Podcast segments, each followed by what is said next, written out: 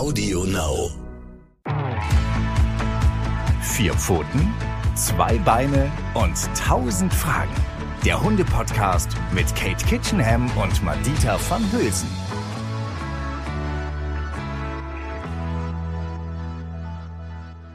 Hallo und herzlich willkommen. Es ist wieder Samstag und das bedeutet, es gibt eine neue Folge von Vier Pfoten, zwei Beine und tausend Fragen. Wir sind am Start und wir hoffen natürlich, ihr Lieben da draußen auch. Und wir haben euch was versprochen weil wir euch lieb haben. Und zwar haben wir ganz, ganz viele Fragen bei Instagram über die so Social Media Kanäle bekommen, Katie und ich. Erstmal, hallo Katie, Entschuldigung. Hallo, hallo, hallo, hallo.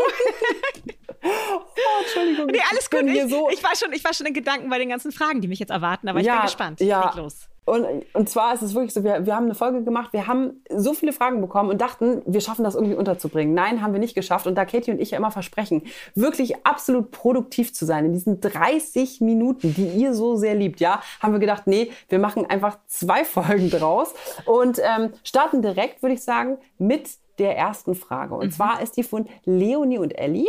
Mhm. Ähm, die kam über Facebook, ich glaube ähm, bei dir, Katie. Und zwar ja. geht es da um sehr viele Themen. Ich lese es einfach mal alles vor und du sagst, wie du das am besten beantworten möchtest, denn ich könnte es nicht. Also, liebe Kate, was mich noch sehr interessieren würde, wäre der unsichere Hund bzw. reaktive Auslandstierschutz Hund. Territorialverhalten interessiert mich. Besuchempfang, Kastration und Läufigkeit. Dem Hund Sicherheit vermitteln. Aber wie? Ich habe eine Hündin aus Rumänien und daher sind fiese, spezielle Hundethemen gerade für uns total interessant. Da allerdings immer mehr Halter von Tierschutzhunden sind, ist vielleicht das ein oder andere auch dabei, was ihr in der Folge mit aufnehmen könntet. Und das machen wir natürlich total gerne. Allerdings, ich habe es mir so ein bisschen notiert, du hast es ja gerade gehört, ne? Themen sind unter anderem, es sind so viele, Territorialverhalten, dann das Thema Besuchempfang, Kastration und Läufigkeit, dem Hund Sicherheit vermitteln. Katie, such dir was aus. ja, liebe Leonie, das können wir jetzt hier nicht alles beantworten, aber ich glaube, so hast du es auch gar nicht gemeint. Das waren, glaube ich, auch so als Themenanregung gemeint für einzelne Folgen. Und das sind super, Ach, cool. Das sind super, super sagen, Ideen. Also zum Beispiel Territorialverhalten, ähm, der Unsicherheit. Ich habe auch Kastration und Läufigkeit, genau. Leonie und Ellie, habe ich nämlich auch auf, auf dem Schirm. Da habe ich nämlich Katie auch schon mal gesagt, das finde ich ganz, ganz wichtig. Müssen wir noch machen. Dankeschön. Das machen wir auf jeden Fall. Da bin ich gerade an einer super Expertin dran und ich hoffe, dass sie mir zusagen wird. Sie hat einfach auch wahnsinnig viel um die Ohren. Sophie Strottberg sagt vielleicht dem einen oder anderen was, aber das wird auch noch mal ein Expertengespräch geben, so ähnlich wie mit der Ursula Lockenheft neulich zur Mehrhundehaltung. Also Kastration und Läufigkeit, da hole ich mir einfach immer gerne Leute dazu. Natürlich kann ich da ein bisschen was zu sagen, aber es sind dann mehr so Allgemeinplätze und andere haben einfach so viel mehr Ahnung in dem Bereich. Und dann finde ich es einfach toll, wenn wir diese Experten für euch ausquetschen können. Also das wird auf jeden Fall eine eigene Podcast-Folge geben dazu. Territorialverhalten finde ich auch ein ziemlich großes, wichtiges Thema. Ähm, das werden wir auch mal einzeln aufgreifen. Und deswegen habe ich mich habe ich mich entschieden, jetzt deine Frage insofern zu beantworten, dass wir uns hier mal auf die Hunde aus dem Ausland ähm, konzentrieren, die unsicher und reaktiv sind. Ähm, oft ist es ja so, oder eigentlich ist es immer so, dass du an Verhalten eines Hundes sehr viel davon erkennen kannst, wie er vorher wohl gelebt haben wird. Manche Tierschutzvereine finde ich, schreiben so ein bisschen pauschal irgendwelche Geschichten, wo man, wenn man die Hunde dann kennenlernt, ziemlich sicher sein kann, dass das so nicht stimmt. Also, dass Hunde wahnsinnige, dramatische ähm, Lebensereignisse schon hinter sich haben und dann haben wir einen Hund, der total entspannt ist mit allen anderen Hunden und nett mit allen Menschen. Dann kann man immer ziemlich sicher davon ausgehen, dass dieser Hund äh, vielleicht in einem äh, Gebiet gelebt hat, wo nett mit Hunden umgegangen wird, größtenteils. Das nennt man die freilaufenden Besitzerhunde. Das sind Hunde, die ein Zuhause haben, aber Leute, die das äh, nicht so ernst nehmen, mit Hunde aus, an der Leine ausführen, sondern die Hunde dürfen so ein bisschen den ganzen Tag machen, was sie wollen, ziehen häufig in Gangs durch die Gegend. Das ist ja häufig zum Beispiel in Südfrankreich der Fall, wo ich immer Urlaub mache, ähm, hängen in den Restaurants tagsüber ab, haben sehr viel Kontakt zu verschiedenen Menschen, zu unterschiedlichen Hunden, aber ähm, haben einen Menschen, bei dem sie dann wohnen also die sind sehr gut sozialisiert mit allen Menschen und Hunden und werden dann ja, einfach irgendwann. Ja eher so, ja, Entschuldigung, ja. sind ja eher so Hunde wie Katzen. Genau, die dürfen machen, was sie wollen. Eigentlich haben sie das geilste Hundeleben überhaupt. Also Nox würde, ja, so. Nox würde sofort tauschen mit denen, wenn es irgendwie ginge. äh, würde er großartig finden, wenn ich nach Südfrankreich ziehen würde und ihn so leben lassen dürfte, wenn er so leben dürfte. Aber diese Hunde dürfen natürlich offiziell so nicht leben und werden eingefangen und kommen ins Tierheim und dort werden sie oft nicht abgeholt und kommen dann zu uns nach Deutschland. Das sind keine Hunde, die traumatisches Leben hinter sich haben, sondern die sind Hunde, die hatten ein geiles Leben hinter sich. Die müssen sich eher daran gewöhnen, wie das ist, an alleine zu laufen und eingeschränkt eingeschränkt zu werden in ihrer Bewegungsfreiheit. Aber die zeigen dann, ja, manchmal entwickeln sie irgendwann aus Frust Probleme, Aber die Hunde, um die es jetzt hier, glaube ich, geht, sind Hunde, die wenig erlebt haben. Also die, deren erstes Lebensjahr, was ja so entscheidend ist äh, in der ähm, Entwicklung, ähm, egal ob von Mensch oder, oder Hund, aber beim Hund eben halt so diese, dieses erste Lebensjahr, in dem auch die Pubertät schon stattfindet, ähm, dass wir da in einer ähm, umweltreichen Umgebung auf, äh, also mit vielen Reizen, den Hund an alles gewöhnen, tolle Erlebnisse haben lassen mit Artgenossen, ähm, dass ähm, wir ihn optimal fördern von Anfang an. Das ist bei diesen Hunden dann eben halt nicht gegeben. Die leben häufig auf Höfen, können vielleicht gerade mal jeden anbellen, der da vorbeiläuft, oder aber noch schlimmer an der Kette, oder es geht noch schlimmer in irgendwelchen Hütten werden sie großgezogen und haben eigentlich gar keinen Kontakt an die Außenwelt. Die sind natürlich komplett überfordert mit allem, was ihnen so begegnet im Leben. Das heißt, ist, wir haben hier Hunde, die noch nicht viel gelernt haben oder fast gar nichts gelernt haben. Und vor allen Dingen wissen sie häufig gar nicht, dass Menschen Sicherheit vermitteln und dass Menschen ihnen was beibringen. Und das ist sozusagen das Erste, was diese Hunde lernen müssen. Ich bin für dich da ich passe auf dich auf und ich regel Situationen, die dich überfordern, für dich. Das ist der erste mhm. Schritt. Das heißt, auch hier wieder ganz ähnlich wie bei unserem Podcast-Thema alleine bleiben. Die Voraussetzung dafür, dass der Hund viel Neues lernen kann und nachholen kann, was er verpasst hat bisher, ist eine stabile Bindung zum Menschen. Und dann ist natürlich die Frage, wie erreiche ich mit so einem Hund diese stabile Bindung? Und da ist es total wichtig, solche Hunde an Rituale, feste Alltagsrituale zu gewöhnen. Das heißt, der Hund weiß, was wann passiert. Das schafft ihm schon mal Sicherheit in unserem Alltag zu Hause. Ganz wichtig ist, ihn nicht zu überfordern, aber auch nicht zu unterfordern. Also manche Menschen neigen dazu, diese Hunde dann nur noch zu bemitleiden und ihnen nichts zuzumuten. Das ist auch nicht richtig. Wir müssen sie an das mhm. Leben gewöhnen und sie müssen ein bisschen Stress aushalten lernen, aber natürlich in der richtigen Dosierung, damit sie es auch aushalten können. Das Stresssystem ist so ein labiles Ding. Wenn wir das überfordern, gerade bei so einem unsicheren Hund, machen die oft dicht und äh, verhalten sich gar nicht mehr oder nur noch panisch. Und das müssen wir verhindern. Wir müssen immer das Maß finden, dass der Hund noch in der Lage ist, das auch wirklich zu handeln und ihn rechtzeitig aus der Situation wieder rausholen, wenn wir das Gefühl haben, es reicht, er ist überfordert. Dass er immer das Gefühl hat, ich kann die Situation managen. Ich kriege das hin mit meinem Menschen an meiner Seite. Mm, krass, okay, aber da kennt ja wahrscheinlich jeder auch seinen eigenen Hund am besten. Ne? Da kann man jetzt gar nicht so pauschal sagen, äh, wann man was genau machen müsste, oder? Genau, weil jeder Hund ist ja auch ganz anders, hat eine andere ja. Geschichte. Ähm, das sind natürlich Hunde, die am besten aufgehoben sind bei Menschen, die keine Anfänger sind, die schon wissen, wie man Hund Sicherheit vermittelt, wie man ihnen langsam neue Dinge beibringt. Aber auch jemand, der schon Hundeerfahrung hat, sollte sich da nicht zu schade sein und sich einen guten Trainer an die Seite holen. Viele Hunde, Hundetrainer arbeiten ja mit Tierschutzhunden, haben sel selber welche, haben da viel Erfahrung, können einen da wirklich gut unterstützen. Und auch hier wieder das Beispiel, das ist das nächste, also neben der stabilen Bindung, die ich aufbauen muss zu meinem Hund und dabei helfen eben halt diese festen Alltagsrituale und das langsame Steigern dessen, was ich ihm zumute im Alltag, was er lernen muss. Ähm, ist da auch wieder der souveräne Hundekumpel, das hatten wir auch schon in der letzten Folge, ähm, dass das einfach etwas ist, was diesen unsicheren Hunden wahnsinnig hilft im Leben Pfote zu fassen, sage ich jetzt mal, also Fuß zu fassen. also sich, mhm. sich hier wohlzufühlen bei uns. Und das ist einfach, dass ich sage es nochmal, was ich in der letzten Folge schon sagte, dass Hunde lernen ja am besten sozial durch Beobachten. Das ist eigentlich die natürliche mhm. Lernform des Hundes. Also es gibt das Try-and-Error-Prinzip, ähm, das ziemlich gefährlich ist, weil da kann man sich, wenn man Error wählt, ähm, ja auch in Lebensgefahr bringen. Und deswegen versuchen Hunde das eigentlich zu vermeiden, indem sie ältere Hunde beobachten oder eben halt, wenn sie bei uns aufwachsen, uns Menschen beobachten. Wie verhalten wir uns in bestimmten Situationen? Und daran orientieren sie sich. Das zeigen kleine Kinder auch. Und das sorgt dafür, dass sie schnell lernen, wie man sich richtig benimmt in bestimmten Situationen. Also das können wir dem Hund vorleben, wenn die stabile Bindung vorhanden ist. Aber vor allen Dingen hilft ihm für die Hundewelt ein anderer Hund. Und das sollte eben halt ein Hund sein, der souverän ist und der dem anderen Hund nicht bedrängt, nicht aufdringlich ist, sondern ihn am besten einfach so ein bisschen ignoriert am Anfang, so dass er von alleine entscheiden kann, wann er sich nähert und merkt so, ich werde hier nicht bedrängt, ich kann beobachten. Und dann verringert sich nach und nach immer mehr die Individualdistanz und der Hund fasst Vertrauen zu diesem Hund und nimmt ihn sozusagen als Blaupause dafür, wie man sich richtig verhält und macht ihm alles nach und das ist das Schöne. So fasst er langsam immer mehr Vertrauen und lernt, sich richtig zu benehmen und kann sich entfalten. Und dann kann man so nach und nach andere Hundefreunde dazu holen. Und so gelingt der Start ins Leben. Also diese unsicheren Hunde können so am besten angeleitet werden. Aber da war ja noch die andere Frage nach dem Reaktiven. Mm. Ich wollte gerade sagen, wir haben noch, ich, ich, ich wollte gerade sagen, wir haben noch nicht alles beantwortet. genau. Das Reaktive ist etwas, was ziemlich viele Hunde zeigen aus dem Auslandstierschutz. Am Anfang sehr häufig eben halt auch aus dieser Unsicherheit heraus. Sie sind in einer Situation überfordert.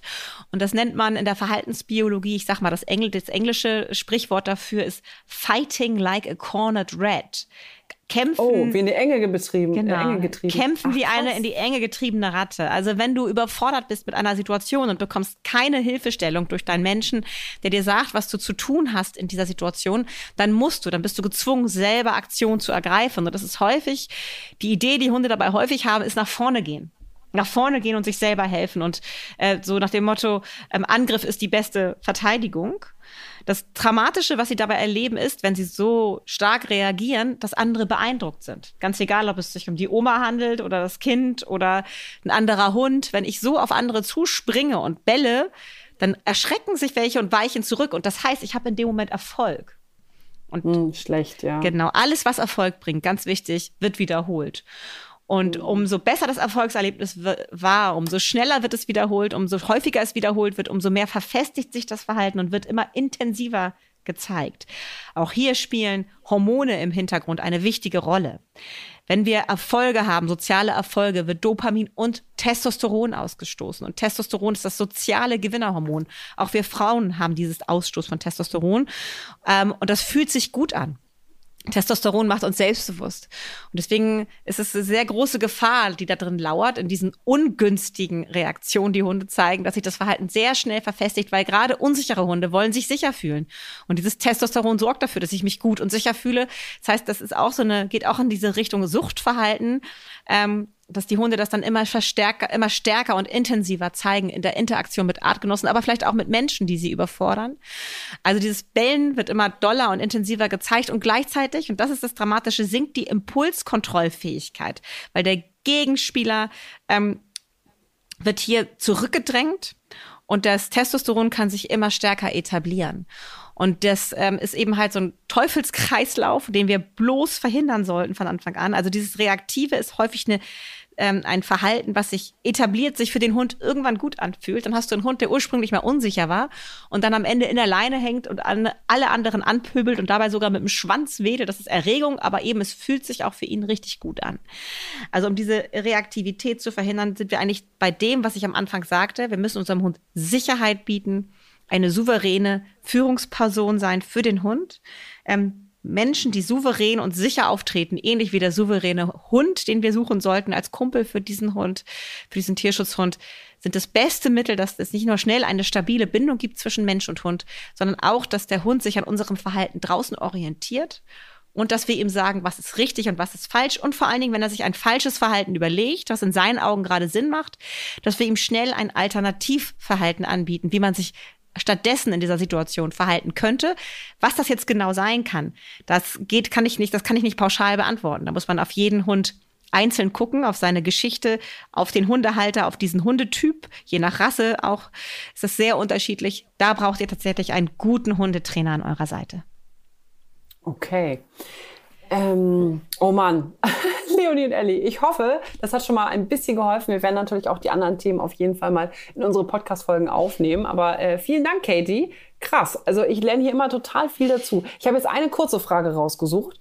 Einfach mal so zwischendurch. Ja. Die vielleicht, vielleicht, ähm, aber ich weiß nicht, vielleicht ist sie auch ähm, doch tiefgründiger, als ich dachte. Und zwar fragt Anne von Instagram, ähm, fragt, Anspringen bei Begrüßung? Fragezeichen. Mhm. Okay, nicht okay. Was sagst du dazu? Oh, das ist so ein bisschen sowas wie im Bett schlafen. Ne? Manche Leute sagen, auf gar keinen Fall, das geht gar nicht. Oh ja, dann, beant dann beantwortet doch beide Fragen gleich, weil die im Bett, die im Bett schlafen Frage haben wir nämlich auch von Fiona von Instagram, ob es okay ist, wenn der Welpe mit, mit im Bett schläft. Ah. Dann kannst du auch beides, anspringen und im Bett schlafen. Okay. Kannst du das in einem beantworten? In einem? Also ich, ich, ich sag mal so allgemein, wir setzen die Hausregeln fest, die bei uns zu Hause gelten. Ne? Und wichtig ist immer, ähm, dass ich Verhalten kontrollieren kann wenn ich ein Verhalten nicht mehr kontrollieren kann und mein Hund springt mich mit beiden Vorderpfoten immer wieder gegen den Brustkorb, um mich umzuwerfen und wenn ich ihm sage, hör auf damit, lass das, hört er nicht auf, dann muss ich was Grundlegendes ändern. Also wichtig ist immer bei allem Verhalten, was wir unseren Hunden erlauben, dass wir es kontrollieren können und das Maß ist auch entscheidend. Also meine Hunde, ich gebe es hier frei und offen zu, dürfen im Bett schlafen.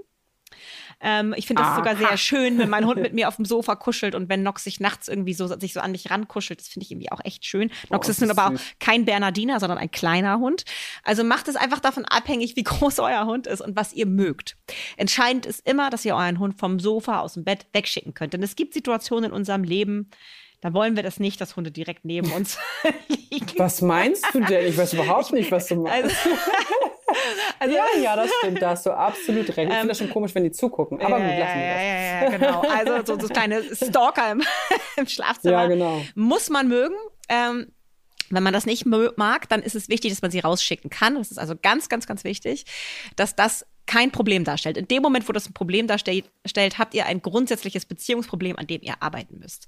Ich finde das okay, wenn Hunde ihre Meinung sagen. Also wenn ich meinen Hund irgendwie wegschicke, weil ich jetzt gerade hier den Platz auf dem Sofa brauche und er macht beim Weggehen, macht er so, ist es seine Meinung. Manche Hunde sind so, manche machen das nicht, aber manche Hunde sagen kurz ihre Meinung. Solange er nicht die letzten äh, anhebt und mir meine, seine Zähne zeigt und indem er rund, runtergeht, ist es für mich okay, wenn ein Hund kurz seine Meinung äußert und sagt, das finde ich jetzt aber doof. Mhm. Ähm, das ist in Ordnung. Aber er muss sich immer runterschicken lassen. So. Ähm, so viel zum Thema Bett. Okay. Und dann gerade mit Welpe, Kuscheln, Körperlichkeit, Nähe kannst du deinem Hund nicht genug geben. Die werden erwachsen mhm. und die wollen das dann immer weniger. Und die ziehen sich von alleine zurück. Ähnlich wie Kinder, die erwachsen werden. Als kleine Kinder hängen die auf unserem Schoß rum und wir finden das schön, manchmal auch ein bisschen nervig, weil wir eigentlich gerne mal in Ruhe essen oder uns unterhalten wollen. Und später, wenn die Kinder groß und aus dem Haus sind, so wie bei mir, dann fängt man an, die fürchterlich zu vermissen und sehnt sich danach, seinen großen 18-jährigen Sohn mal wieder auf dem Schoß haben zu dürfen. Nein, natürlich, das wäre, würde komisch aussehen, aber ich würde ihn so gerne öfter mal drücken, aber es ist natürlich jetzt überhaupt nicht mehr angesagt. Also in dem Moment stört uns das vielleicht, aber wenn sie groß sind, vermissen wir es. Also der Hund wird von alleine groß und die meisten Hunde wollen irgendwann irgendwo alleine liegen und suchen gar nicht mehr so unsere Nähe, auch gerade nachts. Aber Welpen oder junge Hunde sind sehr, sehr körperlich. Und dieses Körperliche brauchen die auch noch. Die liegen, wenn sie mit einer, in der Hundegruppe groß werden würden, dann würden die alle auf dem Haufen liegen und nachts und sich gegenseitig Wärme spenden, aber eben halt auch dieses zusammen einfach irgendwo liegen. Das äh, verschafft Sicherheit und Ruhe. Es liegt in der Natur des Hundes, mit uns zusammen irgendwo zu liegen. Deswegen nennt man das ja auch Rudel liegen, wenn die ganze Familie zusammen in einem Bett liegt. Das finden ja, auch, finden ja auch viele Familien total schön. Auch da gleichen wir uns wieder mit Hunden. Also wenn ihr das mögt, mit einem Hund im Bett zu liegen und die Hundehaare im Bett aushalten könnt ähm, und nicht zu ähm, ja, hygienefanatisch seid, dann ist es total okay. Wichtig ist, dass es Regeln gibt, dass der Hund auch aus dem Bett weggeschickt werden kann. Dann ist das eure Entscheidung und euer Privatding. Das könnt ihr machen. Ähm, Hunde, die das mögen, werden das zu schätzen wissen. Ähm, also von daher, liebe und Fiona, kuschel mit deinem Welpen, schenk ihm die Nähe. Wenn du das magst, ist das total okay. Er muss natürlich auch lernen, in seinem Plätzchen mal zu liegen und alleine irgendwo zu sein. Aber wenn er deine Nähe sucht und es gerade zeitlich für dich passt, er muss auch damit leben können, dass du mal keine Zeit hast, aber wenn es gerade passt und deiner Stimmung entspricht, kuschel mit deinem Hund, da machst du nichts falsch. Und äh, die Anne, die von Instagram gefragt hat mit dem Anspringen, mhm. wie, sie, wie, was sagst du mhm. da? Ist das auch äh, ganz natürlich? Ja, oder? ja das Also mir geht's, mhm. darf ich, darf, ich weiß es, ihr wollt es vielleicht gar nicht wissen, aber ich möchte das trotzdem kurz erzählen. Bei Charlie ist es so, dass es mich nie genervt hat, dass er hochspringt. Deswegen haben wir es immer erlaubt. Ja. Also, obwohl es ja auch, ne, es gibt Menschen, die haben Angst, äh, wenn Hunde hochspringen und sowas. Natürlich sollte das nicht immer erlaubt sein. Aha. Mich hat es nie genervt. Aber jetzt, wo ich kurze, wenn ich einen kurzen Rock oder eine Hose trage und sich seine, seine Nägel in mein Bein graben, ja, jetzt nervt es mich. Aber jetzt ist er ja schon eins. Also, ja, aber das, das kann er, doof. ja, aber das kann er noch lernen. Das geht. Ja. Also das ist ja auch okay. so, das, da, da kommen wir ja immer wieder zu. Es kommt ja immer die Frage, kann der Hund das noch lernen? Ja, das kann er noch lernen, wenn es dich später in deinem Leben irgendwann nervt ähm, und du das nicht mehr möchtest und deine Meinung sich geändert hat zu einem Thema, dann kann er das noch lernen. Ähm, grundsätzlich, ich fange mal vorne an, es ist ein natürliches Verhalten. Wenn ähm, in einer Hundegruppe die äh, äh, Führungspersönlichkeiten dieser Gruppe, nenne ich sie mal, die dominanten Leittiere die Gruppe verlassen und wiederkommen, dann werden die begrüßt von den Jungtieren. Und gerade die jüngeren Exemplare zeigen da exakt das gleiche Begrüßungsverhalten, was sie auch bei uns Menschen zeigen, wenn wir von der Arbeit nach Hause kommen.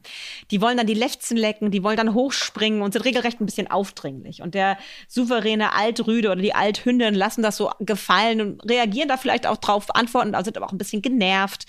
Also auch hier wieder Hunde sind das beste Beispiel, wie wir uns in dieser Situation verhalten können. Der Hund will uns begrüßen und will uns dabei anspringen.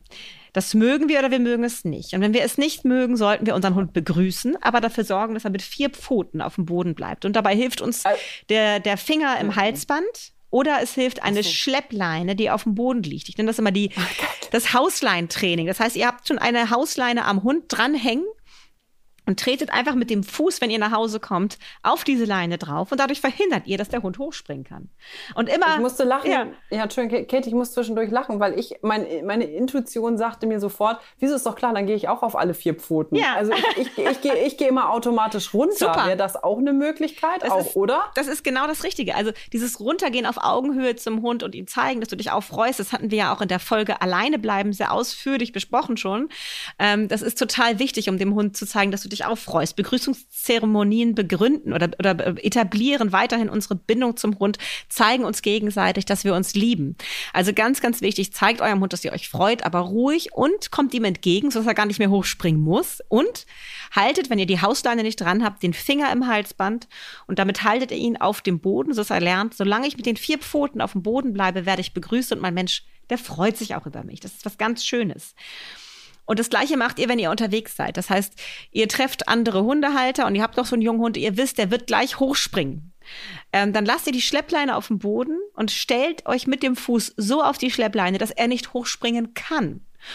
Und in dem Moment, wo ihr mit dem Fuß auf der Schleppleine steht, erlaubt ihr sozusagen dem Menschen auch den Hund zu begrüßen.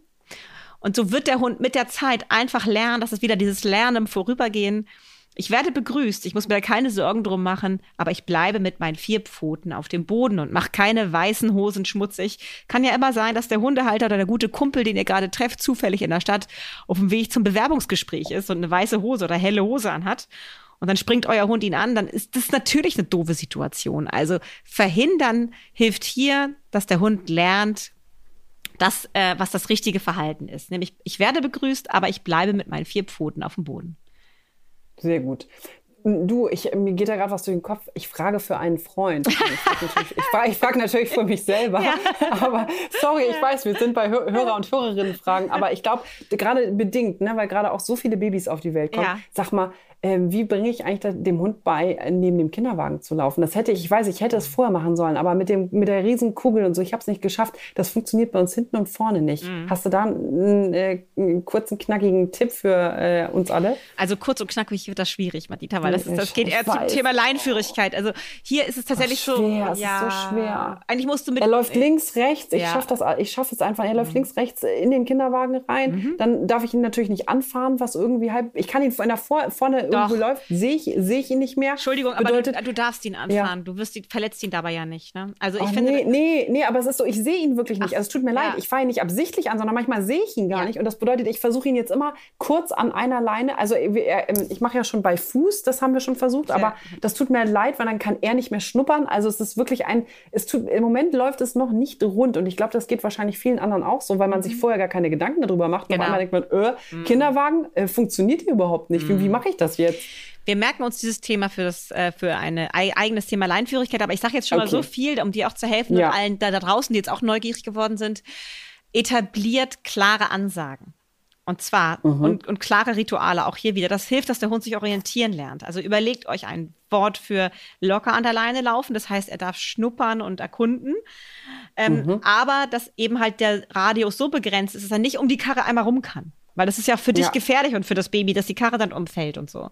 Also dass der Hund ja. lernt, an einer Seite der Karre zu laufen, wirklich nur an einer Seite ähm, und da dann eben halt auch schnuppern kann, aber in einem sehr begrenzten Radius.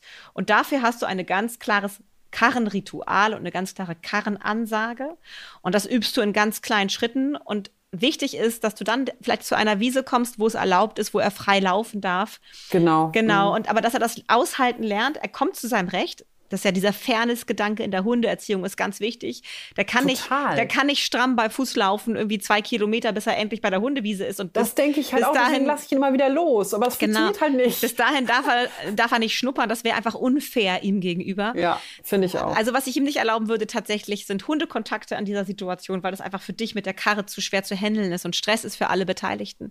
Aber ich würde ihm erlauben, an einem bestimmten Radius an einer Seite der Karre zu laufen und zu schnuppern aber nur ein kleiner Radius. Also nicht so dieses, ich gebe ihm mal ganz viel Freiheit, das endet nur in Stress für euch. Und so lernt er ganz schnell durch diesen Alltag, dass an der Karre laufen bedeutet, dass ich hier in diesem kleinen Bereich mich bewegen darf, aber mehr auch nicht.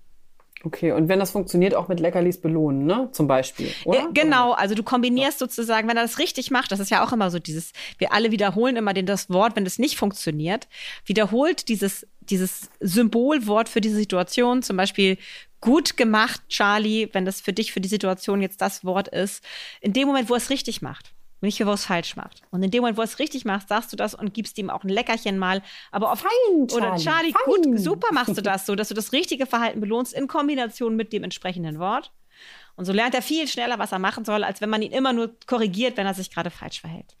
Hm. Okay, danke. Ja. Natürlich auch im Namen von allen Menschen da draußen. Aber, aber ich, oh, du, du, möchtest was sagen, was denn? Warte mal. die nächste Frage auflager, bitte, ja, bitte. Ja, ja, genau, weil ähm, die Ursprungsfrage ähm, ähm, da fehlt, Hatten wir die nicht der, Was, da fehlte was? Da fehlte oh was. mein Gott. Ach, genau. Nee, eine Sache fehlte mir nämlich noch beim Anspringen. Entschuldigung. Genau, und das ist nämlich die Ausnahme von der Regel.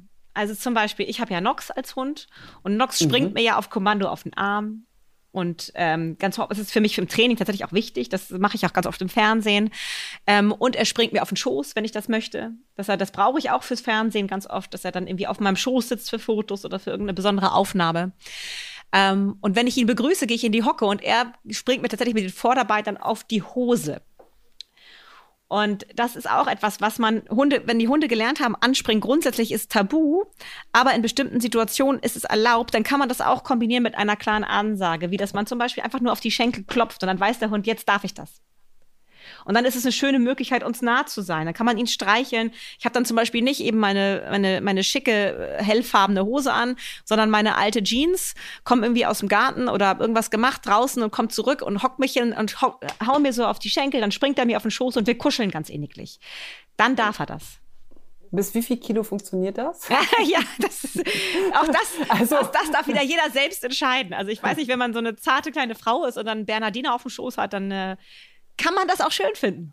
Es ist alles erlaubt, es liegt an euch, was ihr und wie ihr es eurem Hund beibringt. Wichtig ist nur das Grundding, dass er draußen lernt, andere Menschen dich anzuspringen. Das kann Probleme geben. Und das übt ihr so, wie ich es gerade beschrieben habe. Es gibt auch so einen schönen Spruch, Katie, alles kann, nichts muss. Ja, ich finde den sehr gut. Ich finde den sehr gut, gerade im Bereich Hund. Ganz ehrlich mal, Dieter, ich kriege das so oft mit, dass Leute so verkrampft versuchen, dass der Hund so gewisse Dinge können muss, die aber für das Leben zwischen Mensch und Hund eigentlich gar keine Rolle spielen. Nicht jeder mhm. Hund muss bestimmte Dinge perfekt praktisch. Nicht jeder Hund muss, muss pengen können oder eine Pirouette drehen. Das ist für manche Menschen einfach völlig uninteressant. Wichtig ist, dass Mensch und Hund für ihr Leben den richtigen Umgang finden und dass der Hund gewisse Basics kann. Komm und bleib ist etwas, was ich total wichtig finde für alle Hunde weil es dem Hund einfach Freiheiten ermöglicht und Hunde klug macht, wenn sie beobachten und bleiben können. Das macht sie ruhig und gelassen. Haben wir bei unserem Thema Impulskontrolle gehabt. Alles, was mhm. daneben stattfindet, wie wichtig Leinführigkeit ist für den Hund im Alltag, ist ganz unterschiedlich, auch je nach Rasse. Ich habe einen guten Freund, der hat einen Kuwatsch. Der läuft nicht bei Fuß. Der läuft in einem bestimmten Radius an der Schleppleine. Was aber ist ein Kuwatsch? Ein Kuwatsch ist ein ungarischer Herdenschutzhund. Und der ist super erzogen, aber nicht so, wie das ein Border Collie Halter erwarten würde. Ja. Sondern der ist auf, für ein Kuwatsch ist der super erzogen erzogen, der muss aber niemals stramm bei Fuß laufen. Der hat einen großen Radius an der Schleppleine und gehorcht für seine Kuwatsch-Verhältnisse super gut und es ist ein tolles Team. Also macht euch frei davon, dass alles so oder so sein muss. Jeder hat seine eigene individuelle Beziehung zu seinem Hund. Jeder Hund ist anders, jeder Mensch ist anders. Ihr müsst einen Weg finden, dass das Zusammenleben so funktioniert, dass ihr im Zweifelsfall entscheiden könnt, was zu tun ist. Dass ihr schon auch die Hosen anhabt für den Notfall. Aber ansonsten könnt ihr euch entspannen und euren eigenen Weg finden für euch und euren Hund. Super. Ich, ich würde sagen, noch eine letzte Frage ja, vielleicht. Ja, mhm. Wir hatten doch auch eine Folge zum Thema Bahnfahren. Ja. Und jetzt hatte mir die Sabine aus Berlin über Facebook geschrieben. Und zwar schreibt sie, unser Bello ist ein ganz, ganz lieber Hund. Aber wenn wir mit der Bahn fahren wollen, muss er einen Maulkorb tragen. Das finde ich ganz schrecklich für ihn. Wie können wir ihm das am besten ganz leicht beibringen? Hast du da einen Tipp, Katie? Mhm. Ja, also entscheidend ist hier, dass, dass der Maulkorb gut ist. Tatsächlich werden immer noch gruselige Maulkörbe verkauft. Ach, okay, auch im krass. Fachhandel. Und deshalb finden Hunde das zu Recht total als eine Zumutung. Und natürlich ist das Training wichtig, dass der Hund lernt, dass es nichts Schlimmes ist und dass es einfach zu bestimmten Situationen dazugehört. Genauso wie manche Hunde lernen, dass sie im Auto eben halt in so einer Kiste transportiert werden. Das gehört zum Autofahren dazu. Also Hunde können sehr gut ähm, situativ lernen. Das gehört jetzt zum Bahnfahren dazu, dass ich diesen Maulkorb tragen muss. Wichtig ist, der Maulkorb ist groß genug. Er sitzt locker, dass der Hund hecheln kann, dass er trinken kann. Ähm, und er drückt ihn nirgendwo. Es gibt mittlerweile äh, Fachhandel oder Websites, die sich darauf spezialisiert haben. Ich mache jetzt einfach mal Werbung, weil ich das so wichtig finde. Schick und scharf. Schick und scharf heißt, Schick und scharf? heißt zum Ach, Beispiel, heißt zum Beispiel das eine. ist ja keine Werbung, das ist ja wirklich eine Empfehlung, einfach weil Ja. du sagst, das ist äh, ein guter Maulkorb. Ja, da, So, da kann man ja. anrufen, das, aber nicht nur bei Schick und Scharf, da gibt es auch andere Anbieter, kann man anrufen, die, da wird man telefonisch beraten. Es gibt aber auch schon im Internet die Möglichkeit, da wird genau informiert, wie ich ausmesse. Es gibt ja Hunde, die haben kurze Schnauzen, französische Bulldogge oder so. Die brauchen natürlich einen ganz anderen ähm, äh, Maulkorb als ein Schäferhund. Also da sind einfach unterschiedlichste Modelle, die angepasst sind an die verschiedenen Gesichtsformen der Hunde. Das macht einfach Sinn, sich da das richtige Modell zu kaufen, da Geld in die Hand zu nehmen und dann das zu üben, bevor man Bahn fährt. Und zwar so zu üben, dass es für den Hund wirklich was Tolles ist. Und ihr wisst ja, ich arbeite immer am liebsten durch soziale Bestätigung. Auch das kann man dann super machen, aber vor allen Dingen kann man da wirklich mal mit Futter arbeiten. Also zum Beispiel, wenn man so einen Gittermaulkorb hat, dass man da wirklich Leberwurst an diese Gitter äh, schmiert und dem Hund das sozusagen auf die Schnauze hält erstmal nur und der leckt dabei immer dieses Leberwurst ab und man kombiniert das mit, Ja. ey, super, toll, klasse. Ist das nicht schön, dieser Maulkorb? Ist der nicht großartig? Auch hier wieder eure eigene Stimmung, eure eigene Einstellung dazu ist entscheidend, dass der Hund es auch toll oder total doof findet. Also ihr findet den Maulkorb toll und ihr verkauft ihn dem Hund als was Tolles, dann findet der Hund den auch gut. Also vielleicht ist es nicht das Tollste in seinem Leben, was er je kennengelernt hat, aber er kann sich damit viel besser arrangieren, als wenn ihr das immer mit so einem missmutigen Gefühl und irgendwie nicht mit wirklich viel Spaß und Freude mit dem Hund übt. Und dann irgendwann, wenn, ihr, wenn der Hund da gerne schon seine Nase reinsteckt, weil er weiß, da ist wieder diese Leberwurst, könnt ihr anfangen, das hinten so zuzuhalten, die Schnalle, während er das ableckt. Und wenn er das schon gut macht, könnt ihr irgendwann die Schnalle zumachen, während er das ableckt. Und dann könnt ihr irgendwann anfangen, die Schnalle noch kurz zuzulassen und dann erst zu öffnen, auch wenn er schon abgeleckt hat. Und dann könnt ihr irgendwann anfangen, äh, vielleicht drei Schritte zu laufen mit dem Hund, während er den Maulkorb anhat und das dann abzumachen. Also auch wieder hier, wie überall gilt, kurze kleine Schritte am Anfang sorgen dafür, dass der Hund langfristig kein Problem damit hat, ganz egal, ob es sich um alleine bleiben oder um das Tragen eines Maulkorbs handelt. Wenn ihr am Anfang hier ganz viel Zeit, Geduld und Spaß investiert für den Hund, ist es am Ende eine Sache, die für ihn zu seinem Leben dazugehört, wie die Leine. Also und dann fangt, Super. dann fangt ihr an, irgendwann an der Leine mit dem Hund mit Maulkorb zu laufen und ihn auch mal draußen schnuppern lassen mit Maulkorb. Und dann irgendwann kombiniert ihr das mit dem Bahnfahrtraining. Dass es für den Hund ganz normal ist, wenn wir mit der Bahn fahren, habe ich diesen Maulkorb auf. Sehr gut. Klasse. Also ich glaube, da war jetzt schon viel mit dabei, muss Sehr ich schön. sagen. Freut mich. Aber ich, genau, jetzt müssen wir erstmal wieder ein bisschen neu sammeln und gucken, ob wir mal eine dritte Folge dazu machen. Aber ich glaube, das war jetzt echt schon mal ganz cool. Also vielen Dank für alle eure Nachrichten. Wir freuen uns echt immer total, die zu lesen und euch zu antworten und irgendwie mit euch im Kontakt zu sein. Das ist total schön für Kate und mich. Das ist wirklich toll, ja. So, also, meine Liebe, ich würde sagen, wir sagen mal Tschüss, bis zum nächsten Mal, oder? Hier bei Vier Pfoten, Zwei Beine und tausend Fragen. Tschüss. Tschüss. Vier Pfoten, zwei Beine und tausend Fragen. Der Hunde-Podcast mit Kate Kitchenham und Madita van Hülsen.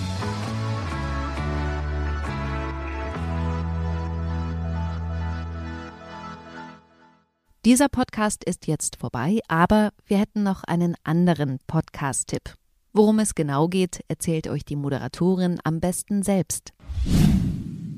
Hallo, ich bin Insa Bethke von Geopoch und präsentiere in dem Crime-Podcast Verbrechen der Vergangenheit, Düsteres aus der Geschichte. Zum Beispiel folgen wir den Spuren eines Ritters, der im Mittelalter Dutzende Kinder zu Tode quälte und leuchten die Biografien legendärer Gangster wie Al Capone und Pablo Escobar aus. Das Besondere ist, dass Verbrechen der Vergangenheit nicht einfach nur gruselt, sondern die Zeit, in der sich die Fälle zutrugen, lebendig werden lässt. Ein Schauspieler hat dafür Reportagen versierter Geo-Epoche-Autoren in packende Hörspiele verwandelt und es gibt in jeder Folge ein Interview. Hört gern mal rein auf Audio Now und überall sonst, wo es Podcasts gibt. Audio Now.